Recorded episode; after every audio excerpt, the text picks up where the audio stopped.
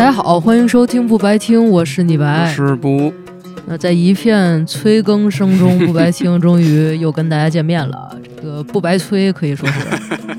那这期算不算是趁热打铁？因为之前岳龙镜出了一期跟世界音乐相关的节目，但是也有个一两周时间了。我们今儿就是打算跟大家边听边聊，和大家一块儿听点视频节目里也没来及放的歌，然后。还有就是我们对世界音乐这个所谓曲风的一些延伸性的想法，展开讲讲。对，嗯。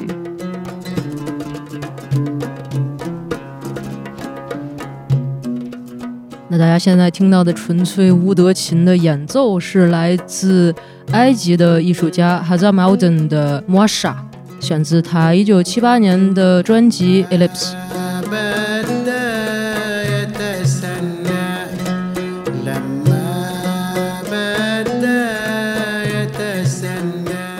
其实我想问布屋一个问题，你会不会觉得，因为我们刚刚在聊跟歌词有关的事情，嗯，会不会觉得其实听不懂歌词，反而让人们在听世界音乐的时候会觉得这个忽略掉其实歌词可能会给你的一些 cliche 的一些想法，就是意义，直接就是听音乐本身。对，而且我觉得对于有一些听众来讲，他们追求的那种 exotic 的东西，呃，其实你听不懂歌词儿，其实是挺重要的一部分。确实。对，就是。因为所谓世界音乐这个东西，它就是想给你传达一种非常异域、非常陌生的一片土地的这种感觉。对，所以他要是所有人都在唱你听得懂的歌词的话，就有点奇怪。其实，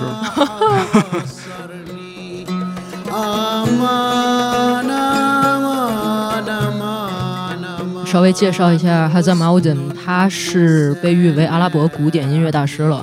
老家在六十年代的时候，因为建设那个阿斯旺水坝被淹了，然后这就激发他去做一些嗯能够保存还有推广自己当地文化的这种使命感吧。所以在得知在这建坝之前，就去努比亚地区去收集这种音乐形式。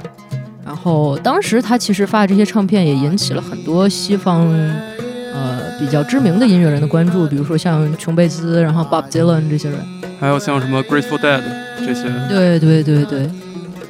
就感觉这张专辑配器也非常简单，就是乌德琴，然后鼓、人声，还有可能有一些拍手的那种声音吧。嗯，对。那选的这首《摩莎》其实也是传统的阿拉伯诗歌的一个形式，它词有一套自己的那种韵律系统。对，主题基本上就讲跟爱情啊、生命啊、歌颂美酒啊这种主题。对。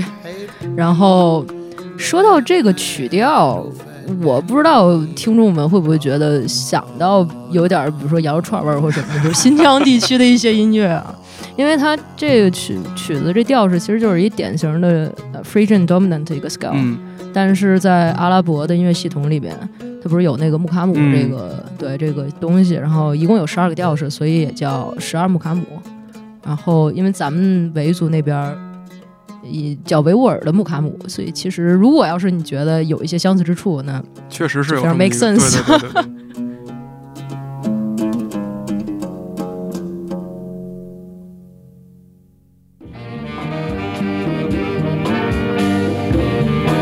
今天这个节目，我们在排这个歌曲顺序的时候，是按照一个地理的这么一个。相当于是绕地球小转一圈的这么一个概念，就是刚才是埃及，然后现在我们从埃及往下走，然后来到东非的埃塞俄比亚。没错。那现在大家听到这首歌是来自 Mahmoud Ahmed 的《Ele Mela Mela》，选自他1975年首发的专辑《Ele Mela Mela》，题目的意思是我寻找一个答案。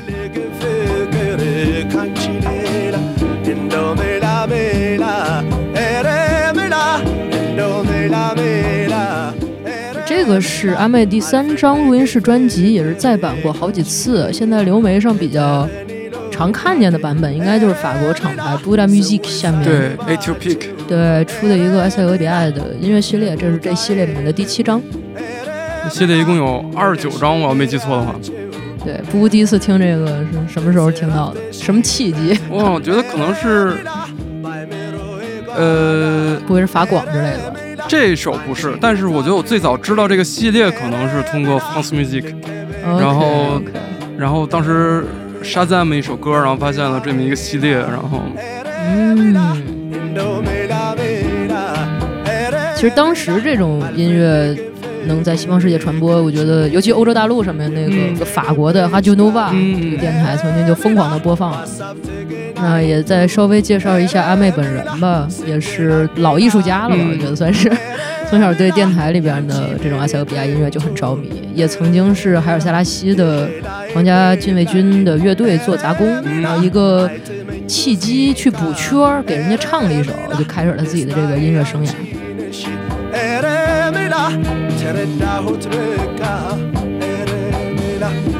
他也是当时在埃塞俄比亚特别特别火的一个歌手，就是流行巨星的感觉。嗯。大家听那个埃塞俄比亚歌，反正我当时会有一个特别明显的感觉，就是它的调式好像有两个特别大的不同的分支。对，一个是我们现在听到这种很小调的，然后有一些伊斯兰影响的这种调式；，另外一种是特别五声音阶的一种。一会儿就会听到。埃塞俄比亚它的其实它的呃传统的这个 model system，它叫做我有可能会读错，但是叫 Kinet。嗯，然后对对对，它实际上是一个，它包含四个主要的 mode，然后它们其实都是很五声音阶的，在这个系统之上，它有三个额外的很小调的这个调式。像这个，它就是 Tzera 的一个 minor 的一个调式，但是它还不太完全一样，它相当于有点改编呃一首老歌嘛，对吧？然后配合一些工呃铜管乐跟 percussion 还有人声去做的改编，跟这张专辑下面那首歌。叫 Match New 还是什么？OK，它是一个组曲。对，因为因为这首歌停的特突然。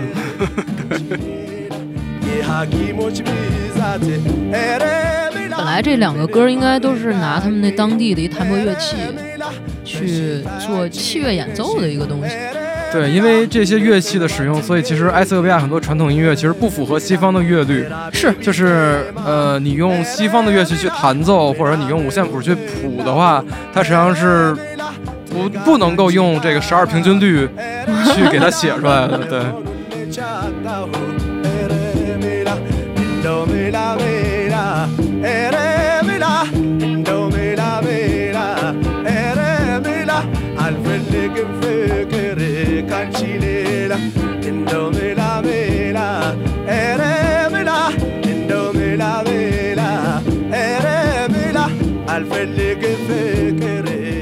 实我在看资料的时候，还觉得有一个事儿也挺有意思，也不能叫有意思吧，就是挺意外的吧。他们在七八年，呃，海尔塞拉西那个政府被推翻之后，审查制度不就开始了？呃，然后阿妹子没有办法再印黑胶，所以开始去做卡带。啊，对。然后那个时候有有很多专辑只在卡带上发行。对对对。那我还挺纳闷，为什么黑胶就是会查的比卡带要更严？好问题，我我觉得卡带是不是比较好印，自己在家可以录，这是我一个猜测。啊，这也太无缝衔接了，就是顺滑，太调是一样。对，没错。咱们就是说，这是来自埃塞俄比亚爵士之父之称的穆拉图阿塞克耶。科莫苏，我绝对读的是错的，但是 但是好听。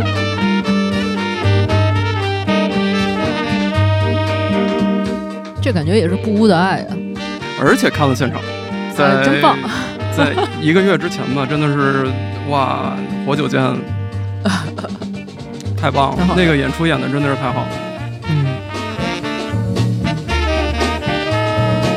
他们现场也是，就是多少人编制在他们？呃，两个，一个两个吹号，然后一个钢琴，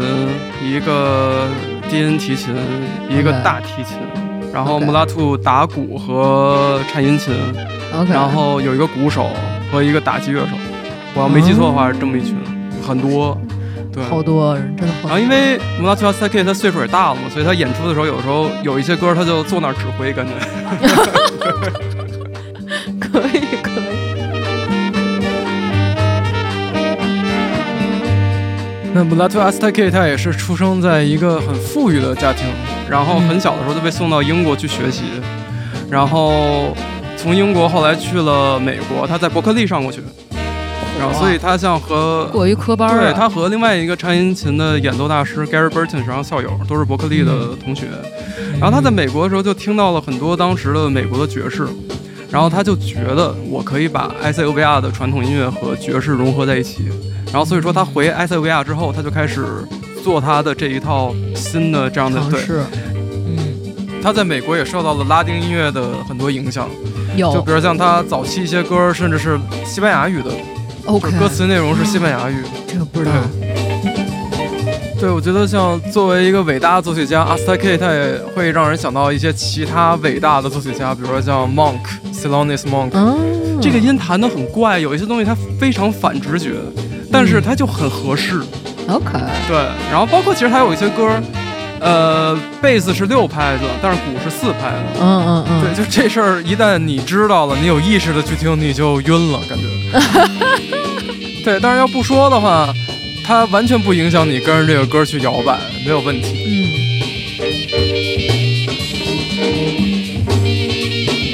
Duke Ellington 也是他很大的一个影响。然后之后，Duke Ellington 到埃塞俄比亚演出的时候，他还去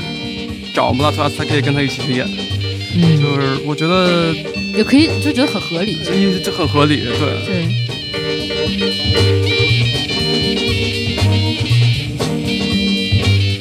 埃塞俄比亚爵士这个流派，其实对于世界音乐这个商业概念的最大受众，A.K.A. 西方白人听众来讲，是一个特别好的这么一个 sweet spot，又熟悉又陌生的这么一个东西。这个是它最大的卖点，我觉得，它能让这些听众在这个音乐当中听到他熟悉的部分，比如说有爵士的部分或者爵士的编排乐器，同时呢，这个调式啊，或者是有一些。呃，民族乐器的使用，让他觉得很新鲜，所以我觉得这是为什么后后面我们肯定会来回来去说世界音乐，这是一个 marketing 市场概念，它为什么能卖的一个原因。对，确实确实。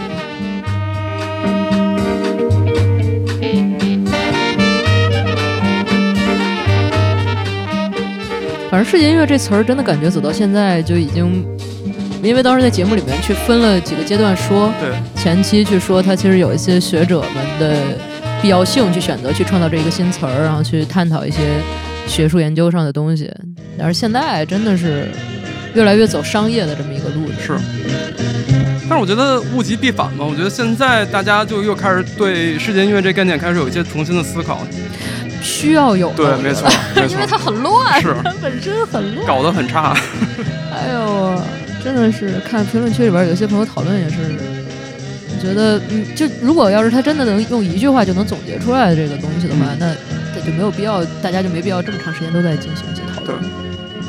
一句话就能概括出来，是一些资本主义逻辑最希望的东西。对，就是什么东西最简单，我给你贴个标签然后就可以上市去卖，这是还真就是标签真的就是标签 真的就是标签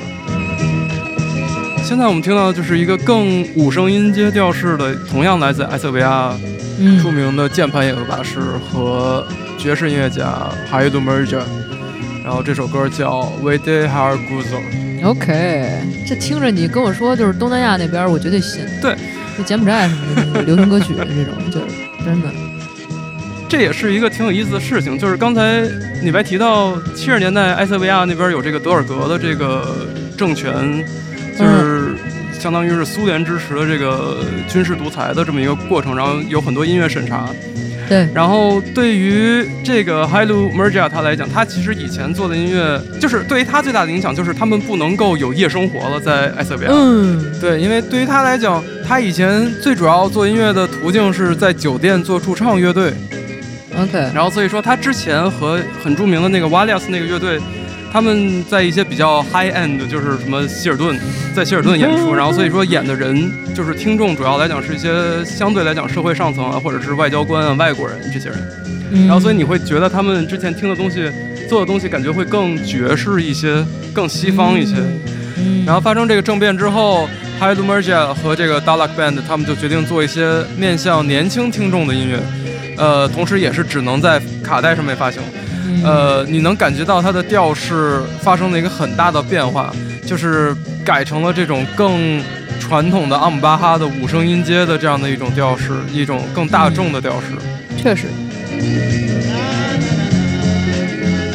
然后，因为他们当时有宵禁，就是说你从半夜到第二天六点，呃，你不能上街，你不能在街上出现。然后当时他们有一些人就直接在这个俱乐部里面待一晚上。OK，所以这样你就既没有违反这个宵禁的这个规定，同时你又得到了你的休闲娱乐。甚对所以至合理。对，所以这些音乐真的是在一些奇怪政治背景下夹缝当中生存的音乐，就是嗯，它实际上是一个很沉重的东西。其实，确实，，那好多这种在地的音乐发展都跟当地人们所经历的一些所谓的有苦难的东西是有联系的。对，对于很多世界音乐的听众来讲，他们可能不能直接听到这一层面的东西。或者不需要这一层的东西。确实，对于他们来讲，这可能不是吸引他们的点吧。可能这个音乐对于他来讲就是一种，我之前跟李白说的是旅游，嗯，对，就是一种音乐的 tourism，就是 对我我我我想象到的一种，比如说异域的风光啊，然后风土人情啊这种东西。嗯，就我觉得当时他们真的从八十年代之后比较大规模的开始使用这个词，就是创造了一个新的消费需求。对，因为其实你说他用民族音乐或者说是传统音乐这个东西，它已经不够不够叫做了，它需要创造一个新的消费的点来刺激大家。那我就改一个名儿，然后营销这个点就完了。所以就是为什么有的人他就不太支持文化挪用这件事儿，嗯，最根本的就是他们拿去的是这个文化中的一部分，而不是这个文化的全部。对然后还把这个东西当成一个卖点，就是其实他拿这个文化的本身是要去做生意，对，不是真的为了传播这个文化，嗯，或者说传播这个文化只是一个附属品，不是他首要考虑的。所以被挪用的人当然有不高兴的权利。是。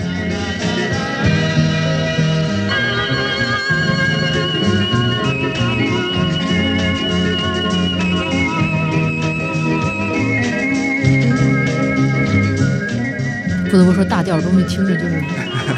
愉快。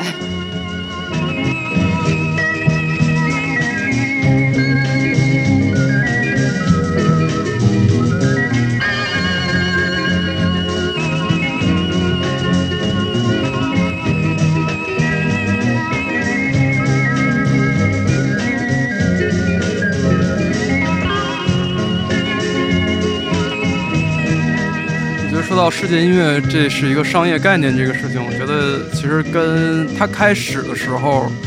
一般大家认为是从 Paul Simon 那张 Graceland 开始，然后就是真正真正有这个概念出现在比如说唱片店啊，或者是作为一个营销的这么一个 label。嗯，但是你想一想，其实它还是来自一个白人艺术家做的这么一个音乐作品，然后确实对，只不过是他们，当然他当然出于好意，我不是认为这是他有任何的别的意思，但是就是对于他们来讲，这些来自比如非洲也好，或者世界其他地方也好，这些音乐人，他们永远是一个配角的位置，嗯，对，相当于是用来装饰一个白人艺术家的创作，然后呢，我们来给它叫做 world music。同时，它非常好的一点就是非常巧的一点，不是说它好，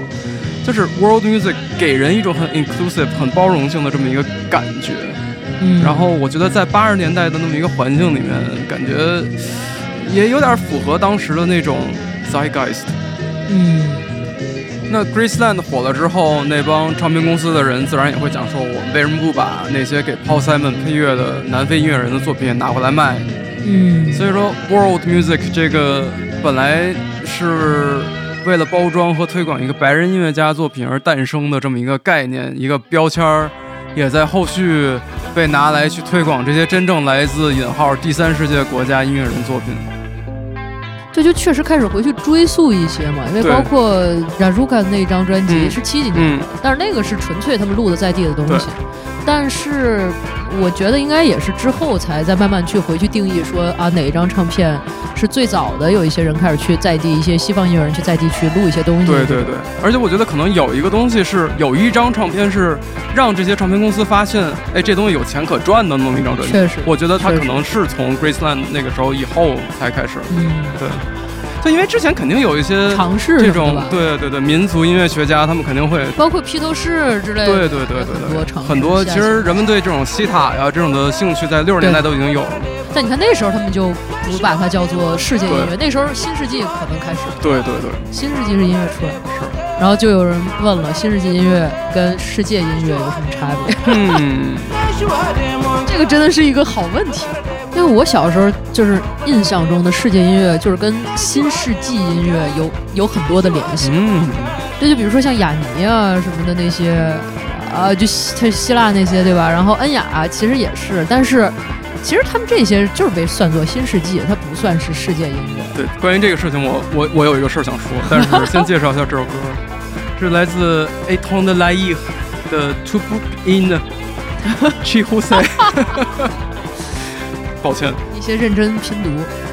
对，一个来自尼日尔的乐队，他们真的是一个在撒哈拉沙漠上流浪的这么一个乐队，嗯就是他们在这个阿嘎戴斯。呃，所有的婚礼啊、庆祝啊、葬礼啊，他们都会去演的这么一个非常非常民间的这么一个乐队。嗯，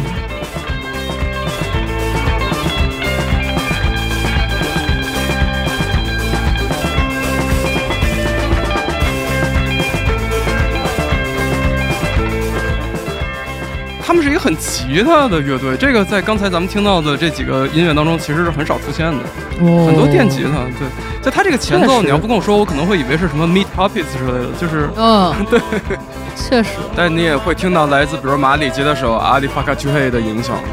呃，律动上面还是有点对，非洲的这种感觉。这些乐队成员他们的家庭之所以来到这个阿加德兹，是因为七十年代的时候干旱，所以逃到这边去了。嗯，对，所以就像刚才说的，就感觉他们的音乐也是，嗯，又是一些对一些亲身经历的这种东西，你在音乐当中是听不到的。其实，对，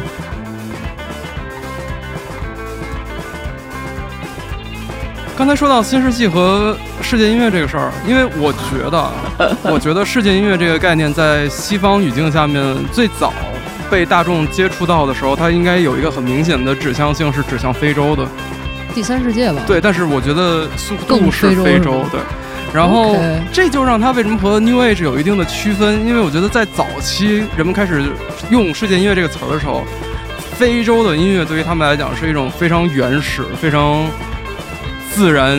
野生、原生态的音乐，是一种非常身体的音乐，不是一种非常大脑的音乐。这个也是他们，就我觉得最早早期世界音乐这个概念有很强的种族主义的这么一个基调在里面，其实。嗯，然后卖专辑一个非常重要的宣传途径就是这个专辑封面，所以你看，甚至在世界音乐这概念出现之前，很多这种非洲音乐专辑封面上面真的是呈现出来这个白人世界对他者的想象，就是很多那种原始的、部落的、半裸的，所以其实真的就是西方中心论啊，对因为像新世纪的这些，尤其像恩雅这种比较偏北欧的，他没有被算进去。对，有朋友就说北欧民谣，讲道理。按照它的定义来说，它应该算是，对啊但是他们就没有把它算是。人家凯尔特民谣有自己的名字，对，就就它就不是世界音乐了。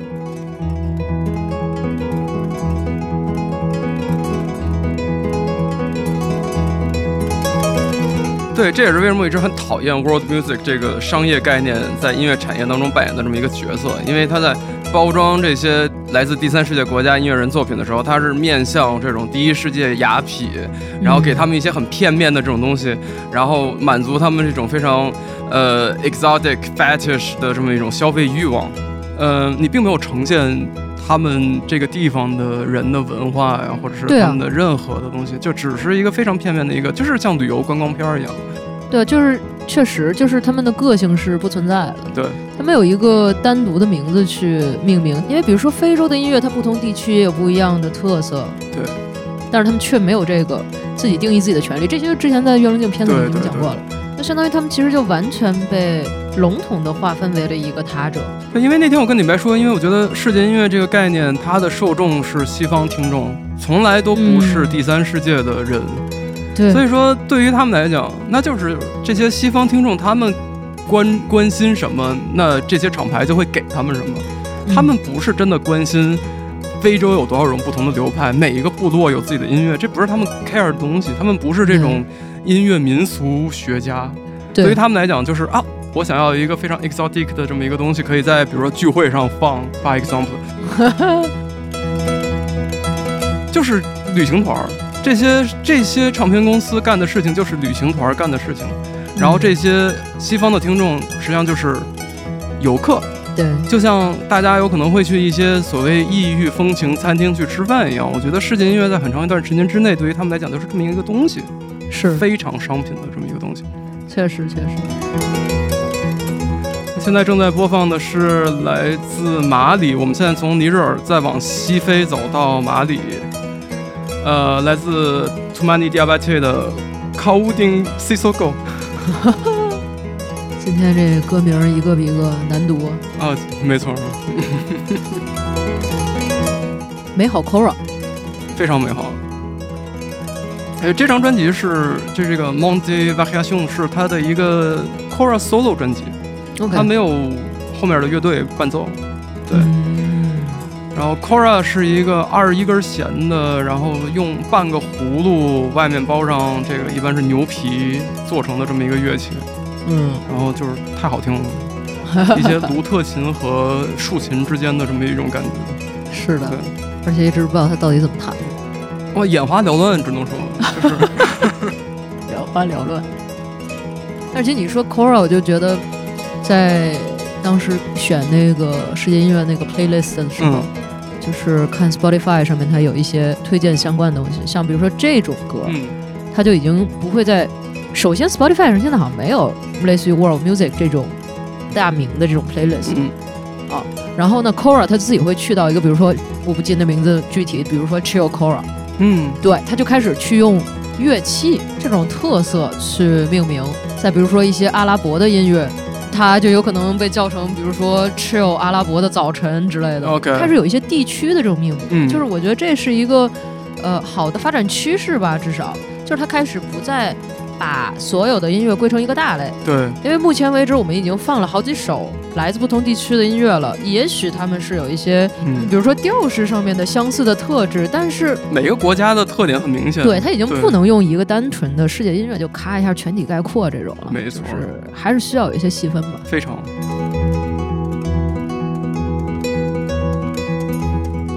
我那天发现，就是 kora 这个乐器在西非有多重要，就是塞内加尔。的国歌叫 Kora 吗 p a n s i d u o g o h a frappe le balafon。What？这是他们国歌的歌名，就是让大家去弹他们的 Kora。Oh my God！OK，这有点意思。对啊，所以说一个乐器可以被放到国歌的 title 的这么一个地位的乐器，如果它传达给其他世界其他地方的人，只是一种就是抑郁消遣的话，就感觉会。你你想一想，当地人会觉得很爽吗？肯定不会很爽。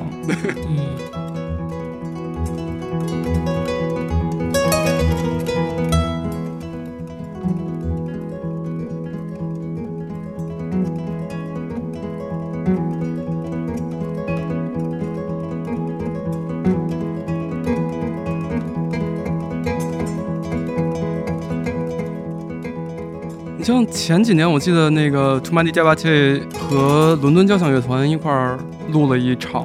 这个录音，我记得也是一个挺典型的一个很多世界音乐人在后面会出名之后会会会干的一些事情，就是和一些非常西方主流 官方 classic classic 的这种这种这种团体去合作，就是登上世界大舞台。上世界大舞台，For better or for worse。OK。我没有看过《t o m a n i Diabate》，但是前也是一个月之前看到了那个巴拉给西索戈，嗯，然后他们俩也合作过，其实，因为他他总是把那个就是演出的时候，他他手是看不见的，被琴挡住，所以我 我只能想象他是怎么弹。就是你可能只能从侧边，没准能看见，是吗？对，但是我又没有坐在侧面，所以遗憾。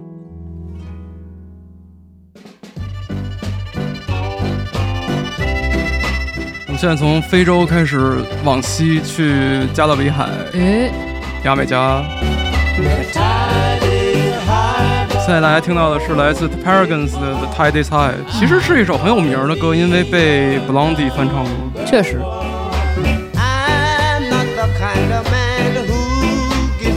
说到这个 rocksteady，说到牙买加音乐，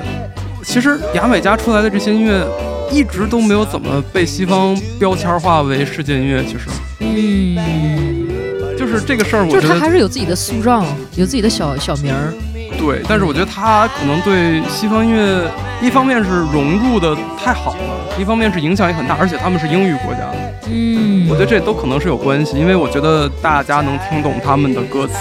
哦，就会让大家觉得这个东西对于我来讲更 accessible 一些。确实，对，其实你像这个 rocksteady 这个流派，从牙买加最早是比如 Mental 这个流派和特立尼达和多巴哥的 Calypso，、嗯。然后这两个流派在二十世纪五十年代受到爵士和 R&B 来自美国的这个影响之后，诞生了这个我们说的 ska，对第一波的 ska。对，然后在 ska 的基础上更慢一点儿，然后更有一些这种 soul 啊 Motown 的影响，就是现在我们听到的 rocksteady。嗯然后这是在六十年代中期，然后在六十年代末，这种流派会慢慢的变成我们熟悉的雷鬼嗯和 dub。嗯，我们之后会听到 dub。我觉得大家可以明显感觉到这个歌和雷鬼的最大区别就是它很优美。柔和，很柔和，嗯很 mellow，然后很，你能想象到，比如说同时期英美的一些听众，他们可以非常轻松的在一些轻松场合放的这种音乐，确实，对。但是，因为他们的歌词主要还是一些，比如像情歌啊，或者是一些比较泛泛的这种嗯，无病无病呻吟吧，你要无，病呻吟，有点有点命，但是对。不像雷鬼，雷鬼的话，他的歌词会更政治，然后会有很多的这种泛非洲主义的这么一些的这种概念在里面。嗯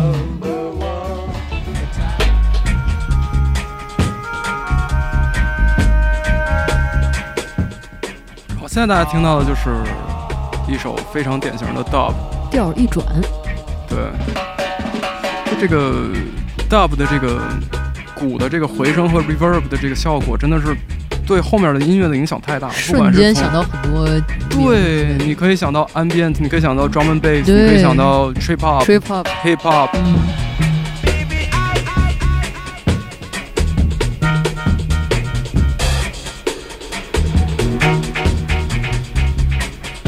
这首歌是 King Tubby's Miss Rockers Uptown，来自 King Tubby 和 Augustus Pablo。嗯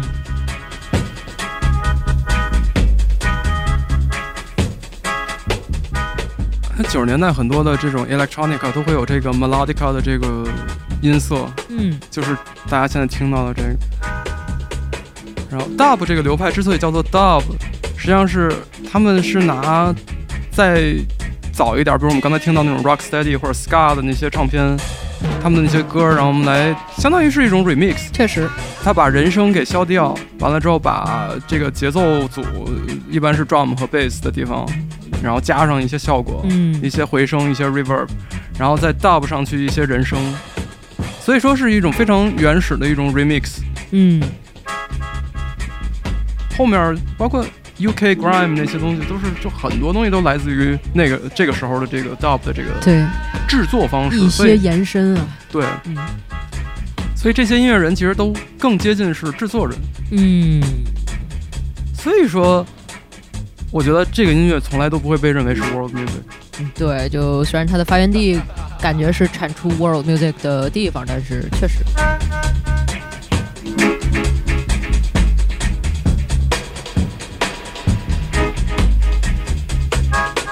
而且我觉得牙买加、加勒比海这边儿，他们在五六十年代很多移民会去英国，嗯然后所以所以这个流派其实在很早的时候，他们在像 ska 很早就在英国有一个他们自己的这么一个一群音乐人去做 ska 这些音乐。对，但我觉得是 calypso 这种应该会被算成是世界音乐，对，但问题就又来了，它已经叫 calypso 了。它就没有什么必要再被造成是世界音乐。对对对对对，这不是像 Harry Belafonte 那些，在四五十年代的时候，就相当于把这种所谓的 calypso，但实际上也不是最正宗的 calypso，就带到了美国，然后也是一种很主流的音乐。我觉得主要是因为他们从旋律上其实挺西方的，嗯，对，只不过是一些非洲律动，然后加上一些非常欧洲的所谓的那种优美旋律，对，还是对于这种，呃，就欧美国家来讲是很好接受的一种音乐形式。嗯。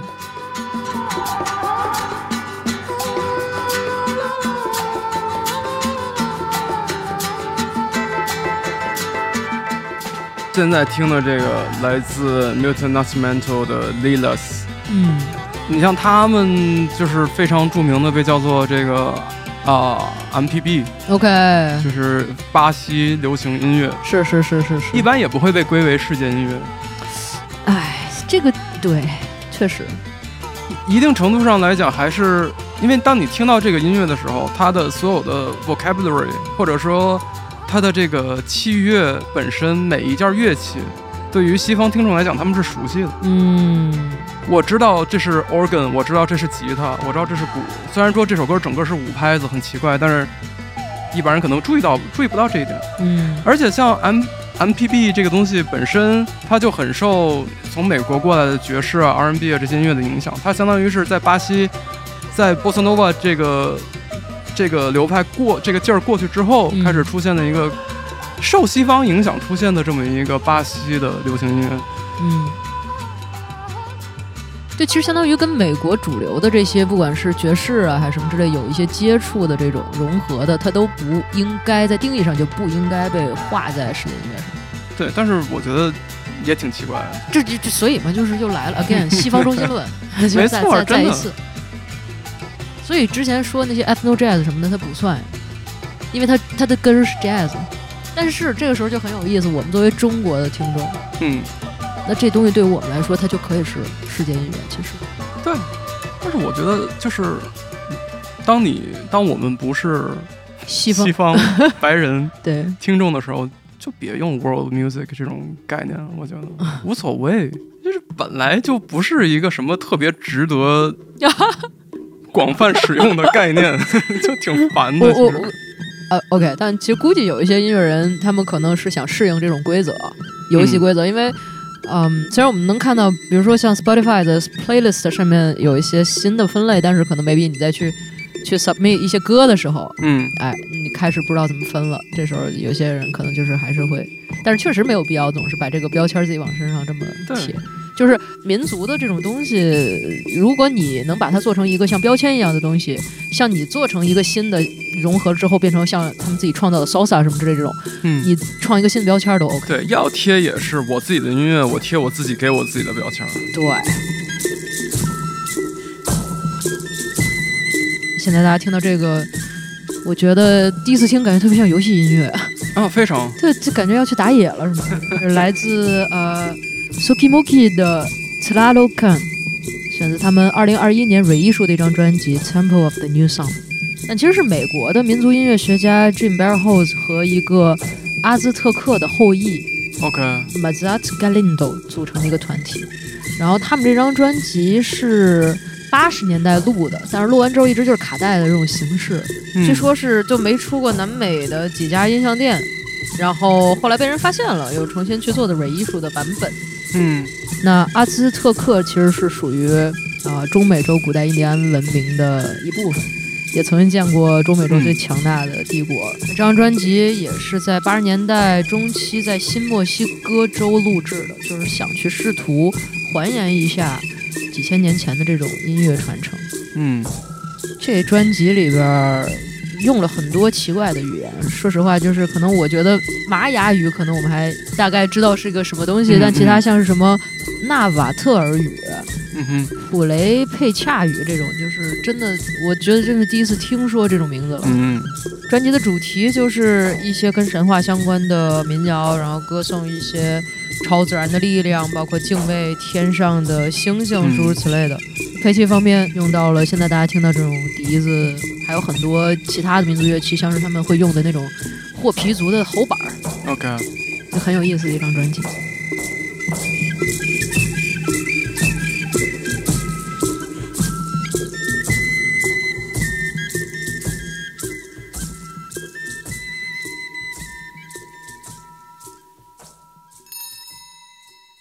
我觉得咱们现在开始，这个音乐感觉开始往上升，上升吗？对。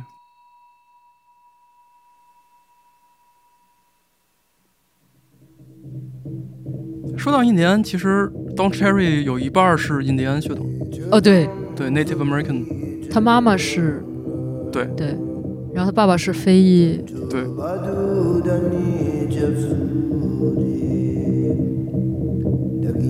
巴西往上到墨西哥，然后再往上到美国。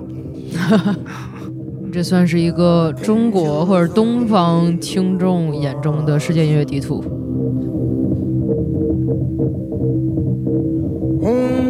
明显就是佛经的 mantra，没错，来自 Don Cherry 的 Chenrezig，选自他一九七五年的专辑《Brown Rice》。嗯哼，那这 Chenrezig 的意思其实是四臂观音啊，有啊，也是千手千眼观音的一种化身。说实话，我觉得当 Cherry 真的就是在我心中啊，听了这么多，可能也没有那么多，但是是我听过的这些里边，我会觉得他用东方元素让我觉得最不拿来主义，最融合最舒服的一个。对，因为做不好这东西是非常 kiss 的一个事情。对。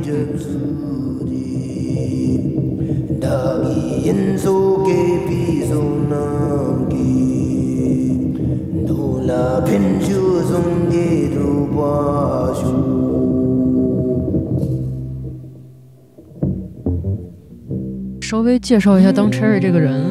也不知道朋友们是否熟悉他。刚刚我们都说他是有一半的印第安血统，然后父亲是非裔美国人，我觉得算是出生在音乐世家吧，有点，对吧？母亲跟祖母是弹钢琴，然后他爸爸直接就吹小号的。然后五十年代的时候，也跟节目里面当时提到那个 Ornette Coleman 合作过，也嗯，参与录制他的 Science Fiction 那张专辑。对。对，七十年代的时候开始彻底搞这个 ethno jazz，对对。这是他最得心应手，并且我也是最喜欢的一些作品，都是从这个时候开始的。对，包括他当时和那个 Charlie Hayden 做的那个 Liberation Music Orchestra 嗯嗯嗯，那张也是，上升。对而且那张是我特别特别喜欢的一张。确实。他们组过一个 Codona 那个乐团，也是前两天跟布说，嗯，里边只有三个成员，他，然后一个弹西塔琴的，还有个塔打塔布拉鼓的这么一个，也是非常的往上。非常往上。西塔琴就是往上，感觉这确实很 spiritual，就是我觉得一些需要往上的乐器都需要有更长时间震动。嗯，你知道，就那天 对，那天那天那天我跟李白说，我说我为什么觉得那个 Archie Shep，他他有很多音乐里面他没有用钢琴，用的是颤音琴，我觉得特别合适。嗯，我觉得颤音琴比钢琴是要更往上的一个抖，动是吧？对，感觉更往上连接的。嗯，钢琴是会把你往下摁的。确实有点。对，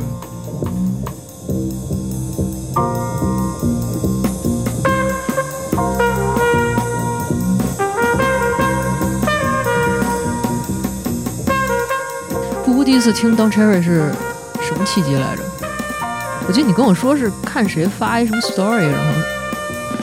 哇，我忘了都。你都不记得，好像是哪个乐手，然后他是发了他买的一些唱片还是什么之类的。哦，对，但我忘了是谁了，好像是。对你，现在这个演的有点像是我强行，就是你强没有没有没有。OK，是真的对吧？对对对对对对对，是谁来着？我忘了。对，然后反正就去听了，后一听就哇，就哇塞，厉害厉害厉害。其实之前有很多他做 Sideman 的那些专辑里面有他，但我不知道。嗯，对，应该是从那个时候开始去听他做 Leader 的那些专辑。但呢，还是想吐槽，前两天跟布布在吐槽，我觉得他那个伪艺术之后，专辑条目变得非常的多样，嗯，就好像这张专辑如果是在 Spotify 上面去看的话，这张专辑被叫做 Down Cherry，发行时间写的也是一九七五，但它其实是伪艺术之后才改名叫 Don Cherry 的。但是 Spotify 上有 Brown Rice 啊。有 Brown Rice 这首歌，但你去看，它是在它的那个专辑的名字应该是 OK，反正就是有点混乱。对，对，然后因为另外有一张我特别喜欢那个，我第一次听到是伪艺术那个版本叫 Tibet，嗯，然后后面就想去查那个专辑相关信息，发现怎么都查不到，后面才发现原来是伪艺术的版本。OK，对，原来那个版本叫 Eternal Now。就其实歌曲排列顺序都是一样的，就所以才意识到啊、原来我听的那是一个伪艺术的版本。就对于想要从一开始就从头听他专辑的，稍微有那么点儿不友好，我觉得有点像豆瓣条目一样乱。啊是。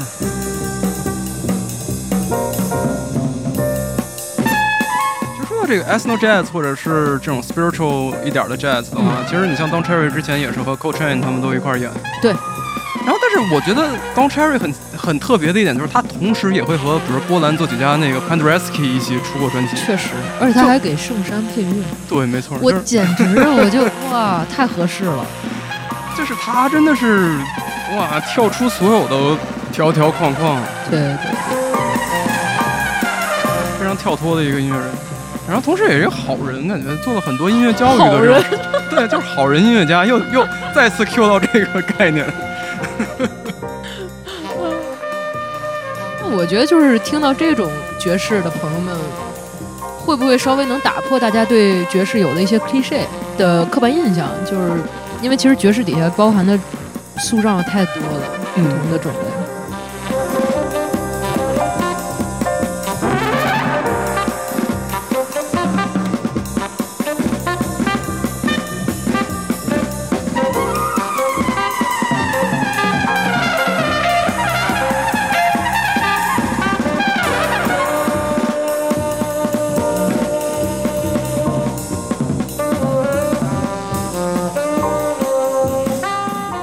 前也有一些专辑是在 ECM 出的，对，包括 Codona 那一张，但是 ECM 感觉现在确实出东西的风格有一些变化。确实不是很喜欢。选的选的人开始就是我我不知道，我觉得他们爵士向的东西我越来越不喜欢，也越来越然后有 chill 了嘛？有点儿。对，是因为现在没有你喜欢的爵士音乐人吗？新的一些人，哇，这么一说的话，也有可能。其实就是我觉得我现在就是新的一批的，我可能会听一些更接地气的 更接地气。乐队。就是我觉得白 ECM 桑现在那些让我，就是我我觉得很重要一点就是，可能是我我自己和爵士有联系的地方，就是我觉得它需要给我一种非常明显的，我不知道怎么说，但是之前我记得跟李白说过，就是。有的时候能从那些音乐当中听到一些，就是我觉得我生活当中很缺的东西。嗯，对然后我觉得有一些来自北欧的爵士，就是太 chill 了。对我我觉得没有没有那种就不打动我。嗯嗯，对。但反正我就觉得，呃，还是鼓励大家多去听一听不同种类的爵士。嗯，对，因为也许你不喜欢之前一些那种 big band 的东西，但是你往后听一听，可能有些变化的东西是很很有意思，并且可能跟你产生一些同频共振的这种跟你说话的东对，西。就像昨天还在跟李白说，最近在听那个 Charles Mingus 嗯，七十年代的最后一张专辑，不是最后一张，哦。但是倒数几张。对，Let My Children Hear Music 那张，嗯。然后它相当于是有一点儿 third stream，所以说也是有一个七十年代版本的 Big Band 的这种编排的感觉，嗯但是那个音乐但是完全不一样来，对对对，完全不一样，有很多当代音乐的这种影响。后面有很多曲子里面，那个笛子吹的也是非常的没什么调儿，然后。对，但是就是说到同频共振，就是它会一下把你唰的一下带到一个情景当中，然后我当时就会跟李白觉得，就是你好像站在一个巨大物体前面，苏联电影，对，很很有一种很压迫但是很爽的感觉。嗯，我觉得当 Cherry 也是这种，当 Cherry 真的是听第一张专辑的时候，我都不记得听的是哪张了，但是就是瞬间就感觉五十星，就是哇，烈烈烈，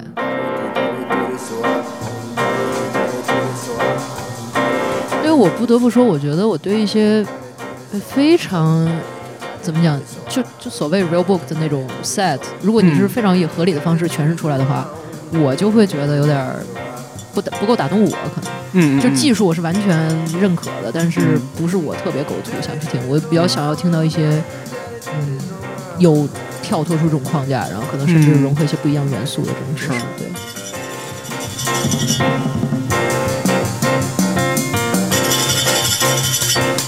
你还记得你听第一张 Ethno Jazz 是什谁？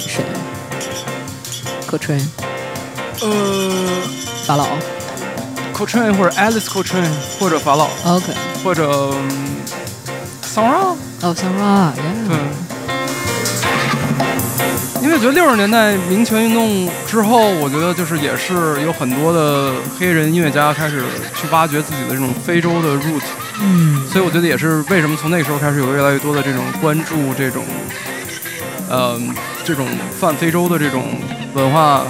的这些意识嗯在这个音乐当中，嗯。所以就是后面我们说这种 ethno jazz，确实。那之前我们不是还在聊为什么就美国的爵士跟英国的爵士场景会有一些不一样的呈现？，对，因为毕竟美国还是一个爵士老家，爵士老家，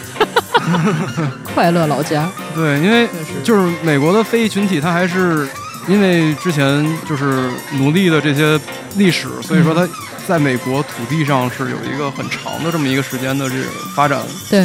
然后自己的文化诞生出来了很多的这种音乐啊，然后比如嗯像这种布鲁斯的传统，或者是很多乐器，嗯。但是英国相对来讲。呃，这种有色族裔的这移民是比较相对来讲比较最近二十年二二十年二十世纪之后，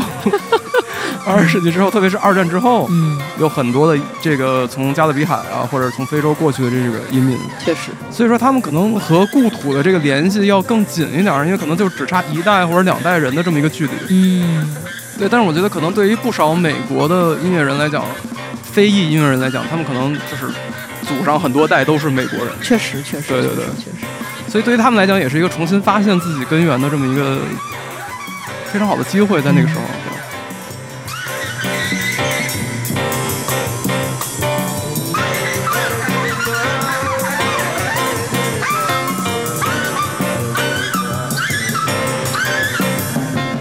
我觉得，你像这种对根源的追寻，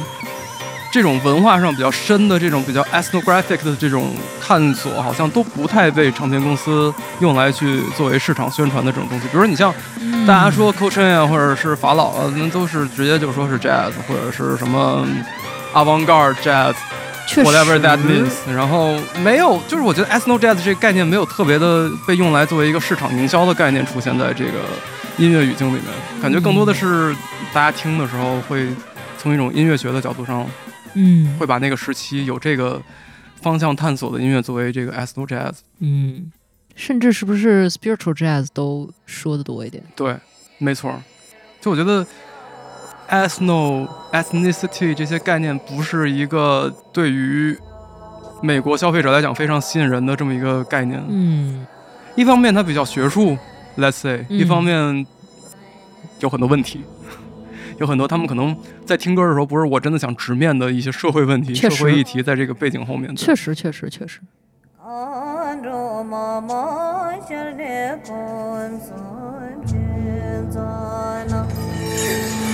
说一些东方元素，我们就现在彻底来到东方。耶，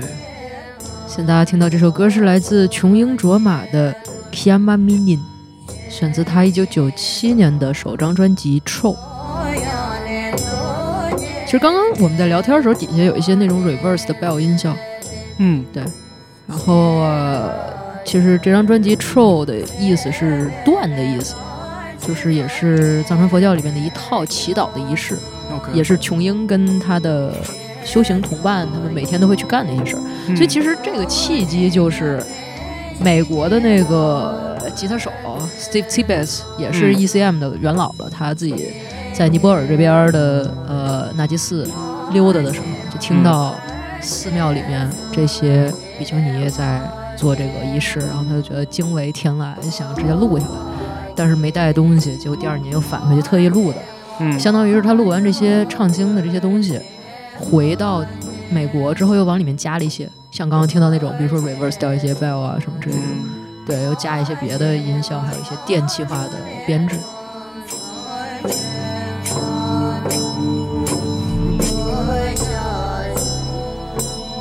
其实，如果刨开编曲不说的话，琼英卓玛唱的这种东西就是泛拜。嗯说实话，与其说叫世界音乐，不如说就是宗教音乐。对啊，那简单来说，泛拜就是为了方便经文诵读，去用特定的节奏和音调唱经的这么一个过程。嗯那大家现在听到的这种 bell 音色，也是泛拜的时候会用到一些传统的乐器之一。除了这种钟的声音，还会有鼓啊，包括波，然后嗯引磬、木鱼之类的。然后我觉得 Steve 会选择在九七年发这么一张专辑，就啊、很有可能是因为两千年嗯，真的是新世纪本新世纪到来了。那个时候，新世纪音乐也到了一个小的高潮嘛，所以很难说 Steve 可能也有这方面的一些多少有一些这种考虑，对对一些考量。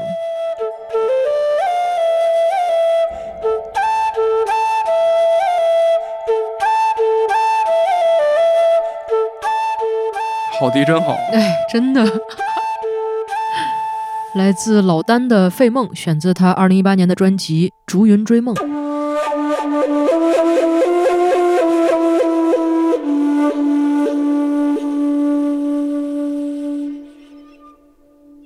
这张专辑是摩登天空是音乐厂牌重启之后发的第三张专辑。然后我前两天还在跟布布说，我一直以为老丹是一个，就是老的，对，这次是个老老一点儿的艺术艺术家那种，结果就是 maybe 让我们说七十五到七十五七十五年左右，七五年，哎，七十五。七十五年是什么说法？我的天，七五到八五什么，你知道就类似，结果结果他八七年的，就是比想象中的还是小一些。然后他小的时候有学萨克斯，嗯。对，然后后面才学的中国的这种竹笛，也是很科班啊。小的时候在沈音附中，后面也是上的沈音，嗯嗯，那这张专辑也是他的第一张竹笛的专辑，里面也有一些即兴的作品，但不是这一首。这张专辑说是在一个抗美援朝的防空洞里面录的，所以不太需要做太多的混制，嗯他自己有很天然的声场，自己，对，很舒服。对，然后里边可能用到的笛子有什么曲笛、C 调的曲笛，然后 B 调降 B 调的曲笛，嗯还有低音笛、G 调的。一个点就是它是没有笛膜的，它用的这些笛子，因为咱们中国用吹笛子，它是一般有笛膜的嘛。，OK，对它现在这个的吹法，就会让我特别想到那个我买那个 b a n s u r i 嗯对，那个那个印度的那个笛子，就是因为把笛膜拿掉了，就让它更纯粹的一些共振。能听到更多细节，对。对，而且我第一次听他这张专辑的时候，反正标记就直接标记好迪真好，是没错。当时就分享给布，对，然后他会让我觉得没有让我想到一些特别怎么讲，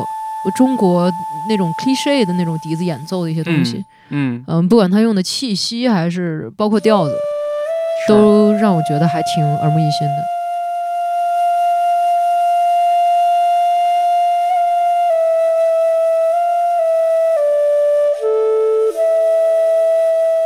种高度的声音你是 OK 的吗还行，但我觉得再高一点就可能会？OK。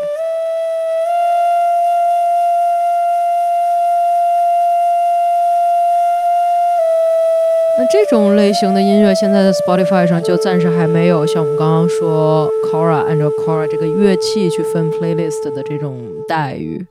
啊、比如说一个竹笛 playlist 这种暂时就也没有，而且我甚至连中国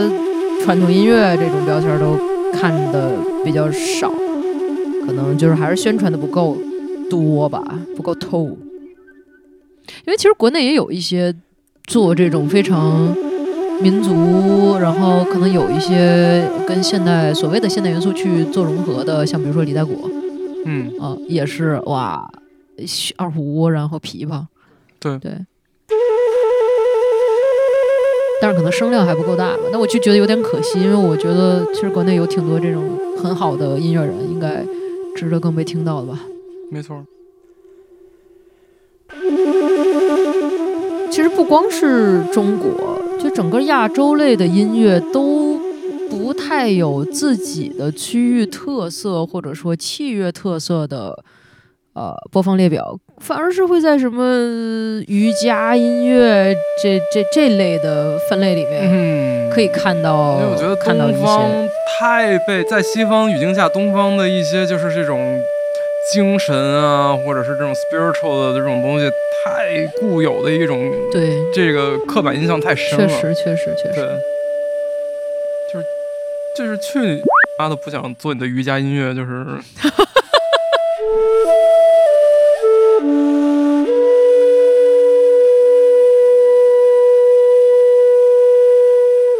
谁要做你的瑜伽音乐？就是这种东西真的西藏也是瑜伽重灾区吧？就是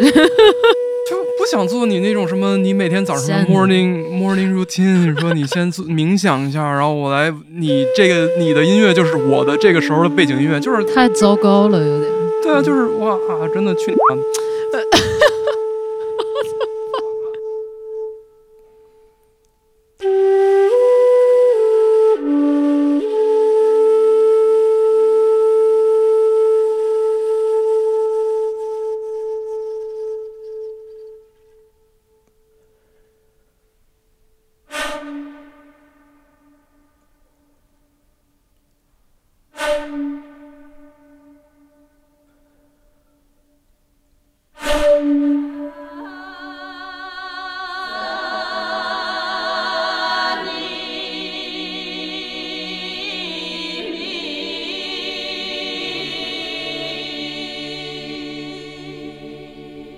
往西去亚欧交界的保加利亚，嗯，是来自保加利亚国家电视台女声合唱团的 Standing Me Metro，好听意思是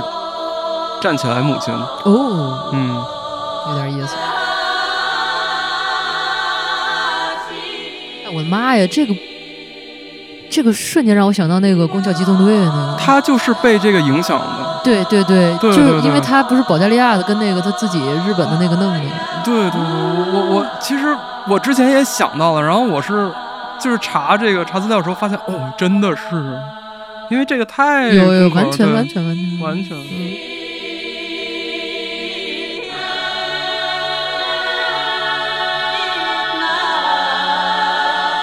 因为你像保加利亚这个地缘因素，它其实有很多的这个，你会有一些呃希腊音乐影响、苏联音乐影响，然后包括中东地区的音乐影响，嗯，它是一个非常糅杂的这么一个风格。确实。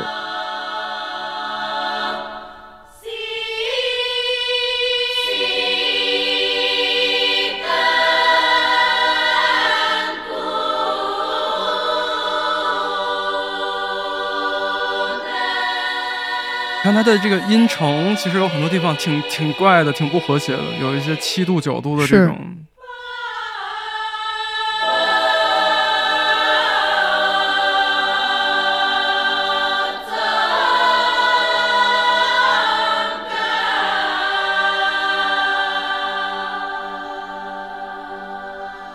我就想到那天聊天的时候说到，同样都是国家级别的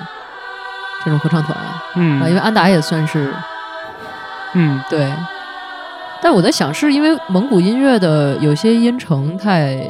比较不怪，比较比较正常，然后我不知道会不会有这个原因，因为确实现在听的这几句，就是会觉得已经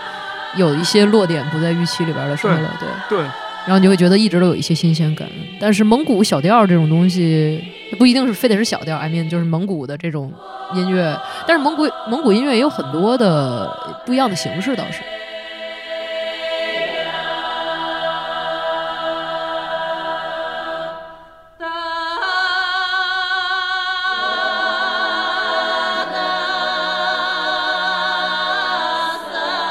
这个歌最早就是在 Funk Music 上听到的，然后当时就是听了之后觉得哇，这也太好听了。你第一反应它是什么？哪儿的音乐，或者是你有你有想过吗？哇！你要现在说，我会说东欧，但是我不知道，我就觉得那是可能是因为我查了，但是当时呢？当时没有没有印象。我想不起来，但是但是我会觉得它是欧洲欧洲泛欧洲。OK OK，对，但它确实又和西欧肯定不一样，对。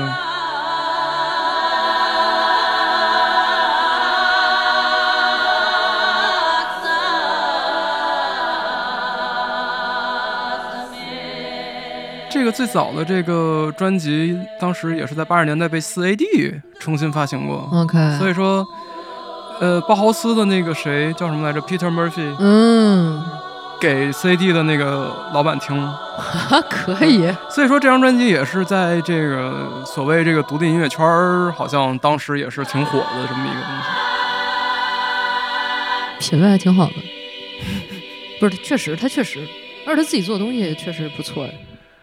你知道这张专辑被谁夸过谁？？Kate Bush、Paul Simon、George Harrison、David Bowie、行了，Frank 这差 Zappa、不多了，就觉得这。Elizabeth Fraser。Oh my God！OK、但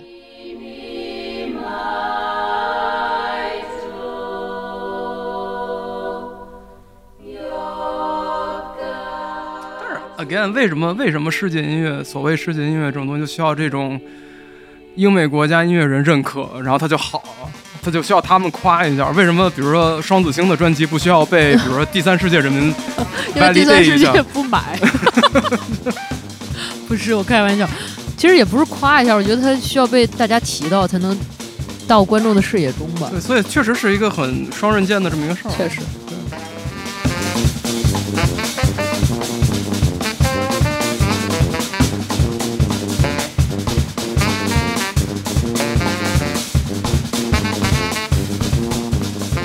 最后一首歌回到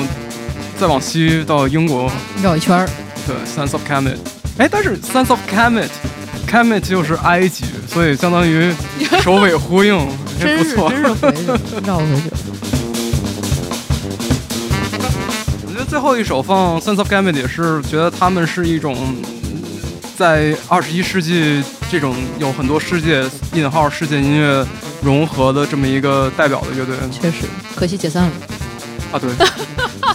但我们永远都会有 Shabaka，哦，永远的是 YYDS。对。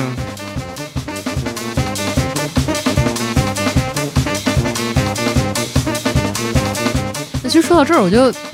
比较好奇，比如说聊了这些之后，你会觉得世界音乐这词儿还应该用吗？For example，当然不是说我们说要用就用，不用就不用，只是说就是 就是聊一下，对，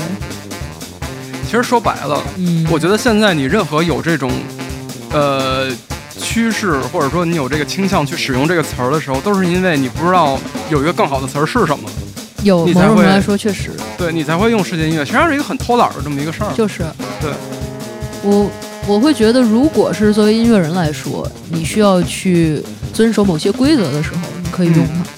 但是真的是在介绍自己音乐的个性特色的时候，你用世界音乐只会抹掉这些个性和特色。对啊，就是其实反而让大家不知道你的特性是什么。对，就比如说，如果是嗯蒙古族的一些，你 maybe 你直接叫这什么什么长调什么的，嗯甚至是不是会更好一点？一个小小小小的想法，然后就会想到之前评论区有一些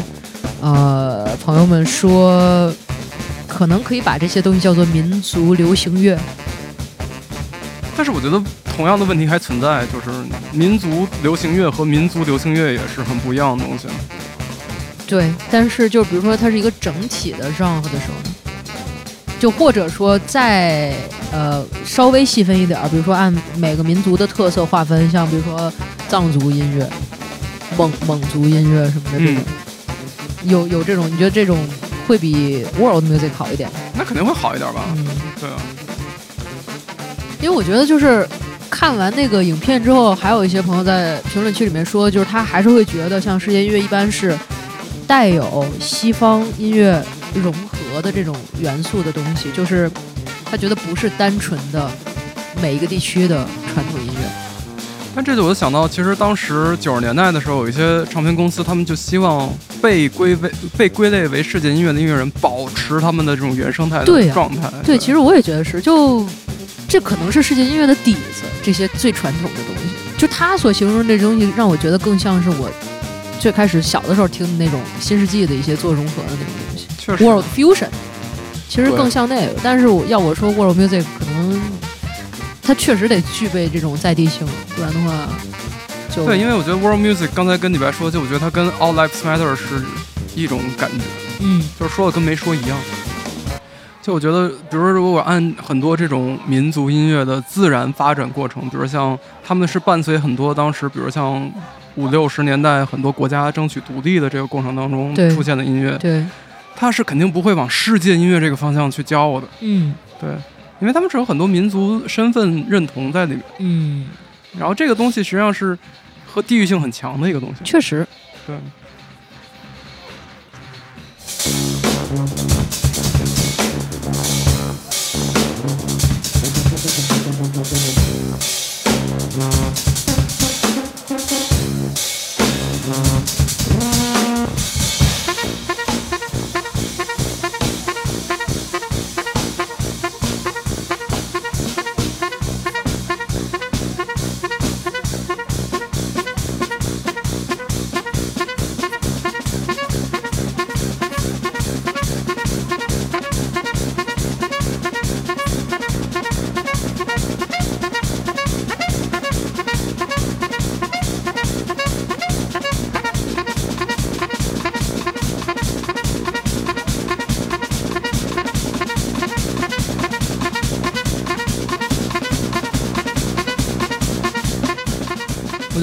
Music 这个东西，这个叫法有多不重要，就像比如说现在很多人改叫 global music，就是换汤不换药，一点儿一点儿变化都没有。其实，嗯，只是他们可能希望产生一些变化，但是根本上面没有。与其于在这儿改名，不如不如就真的多去听一些来自世界不同地方的音乐，这个是最后最重要的事情。确实，可能当时作为一种贴标签儿的营销手段，确实也让一些在地的音乐被大家听到。对，你觉得这种正向的意义肯定也是存在的，它确实不是一个非黑即白的事儿。然后我就想到评论区里面有一些是觉得呃对文化都有点太大惊小怪的这种。呃，但我我感觉他可能是没有捋顺文化挪用到底什么意思这么一逻辑，嗯，对，因为他举那个例子就有点怪，他说类似于像安达这类的，或者说我们就说传统的音乐人吧，他们去吸收西方的先进经验之后，呃，他们不觉得自己被文化挪用，嗯，但这个例子的主客体它本身它就构不成文化挪用，没错，就是一般来讲，文化挪用的主语是主流文化背景的人。嗯，然后传统文化的拥有者时刻绷着一根弦儿，我觉得这事儿就没什么毛病对，。就是当我们面对全球化的时候，我们的底线是什么？对其实对这到底是不是金钱给你带来的东西重要于一些其他的意义？是吧？对，我觉得也是大家为了就是保保存自己的身份认同这个东西，你要做的一些抗争吧。因为你因为不然的话，如果我们放开所有的文化挪用随便的话，那我们就没有属于自己的东西了。其实对，这个东西其实还挺重要的，就被篡改了呀，是对是。而且你的话语权是不如那些过来文化挪用你的人的话语权大的。，你你是在弱势的一个位置的。对对，所以其实传统音乐人去学习西方的这些东西的时候，他压根儿就 你都你都谈不上你在文化挪用，就嗨。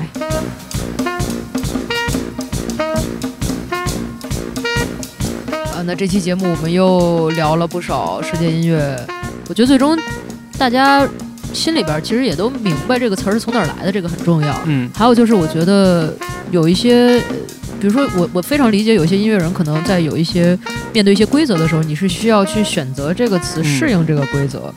这个时候你用它没有任何问题，但我还是会觉得，比如说当你有自主权去形容自己的音乐的时候，就没有必要把它当成一个不要 embrace 这个。对去当成一个自己的标签，因为我觉得可能你的音乐有更好的标签去适合形容你自己的音乐，更有特色的标签。对对就是看你愿不愿意被当成音乐观光的一部分。那以上就是本期的不白听，感谢大家的时间。呃，节目相关歌单，我觉得去听我们之前整理的那个就好了。嗯，剧场。对，剧场一百多首歌，那大家就可以慢慢听，然后去看看有没有呃打动你的音乐。然后呃，去挖掘一些更多的这种。对，我们就下期节目再见。再见。